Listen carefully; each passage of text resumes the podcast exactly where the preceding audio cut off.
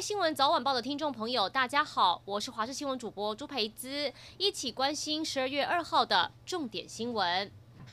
台中太平区玉贤路上停车场发生一起火烧车意外，露天停车场内汽车起火，车内人员及时逃出，因为火势很大，有延烧其他车辆的可能。消防队到场立刻洒水灌救，火势在短时间内扑灭，没有人员伤亡，也没有波及其他车辆。起火原因有可能是小货车油管漏油导致，真正起火原因还有待进一步调查。由于印尼新冠病毒疫情升温，中央流行疫情指挥中心宣布暂停印尼籍移工入境两周。而来台移工人数第二多的越南，最近也出现防疫破口，相隔八十七天，越南接连传出三起本土病例。越南总理阮春福已经下令暂停国际商业航班。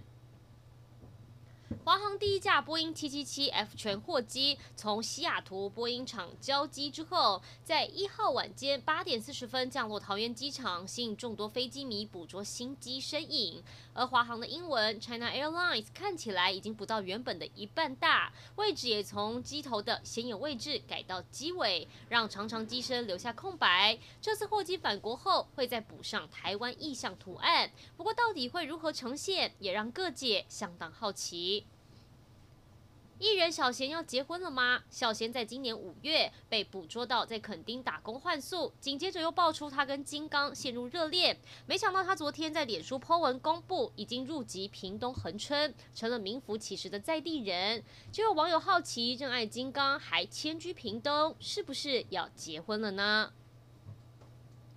国际消息：美国一群才不到三十岁的年轻人，真的是人生胜利组。他们四个人都从名校普林斯顿大学毕业，在一年半之内中了六十一张刮刮乐，赢得六百万元美金，相当于一点七亿新台币的巨额奖金。但连续中奖几率实在太低，到底他们是透过什么方式赢奖，或是有没有机密被外泄？美国警方要展开调查。一起来关心天气。今天持续受东北季风影响，桃园以北、东部地区及恒春半岛有降雨机会，但水汽减少，降雨情形跟昨天相比比较缓和。但基隆北海岸、东北部地区跟大台北山区还是有局部大雨发生几率。气象局针对宜兰县发布豪雨特报，基隆北海岸、新北、台北及花莲地区发布大雨特报。至于新竹以南则维持多云到晴。在气温方面，各地夜晚、清晨低温十六到十八度，白天高温在北部、东北部是二十二度，华东地区二十五度，中南部高温二十七、二十八度。中南部日夜温差加上南来北往的温差都比较大，一定要留意温度变化，适时增减衣物。以上就是这一节新闻内容，感谢您的收听，我们再会。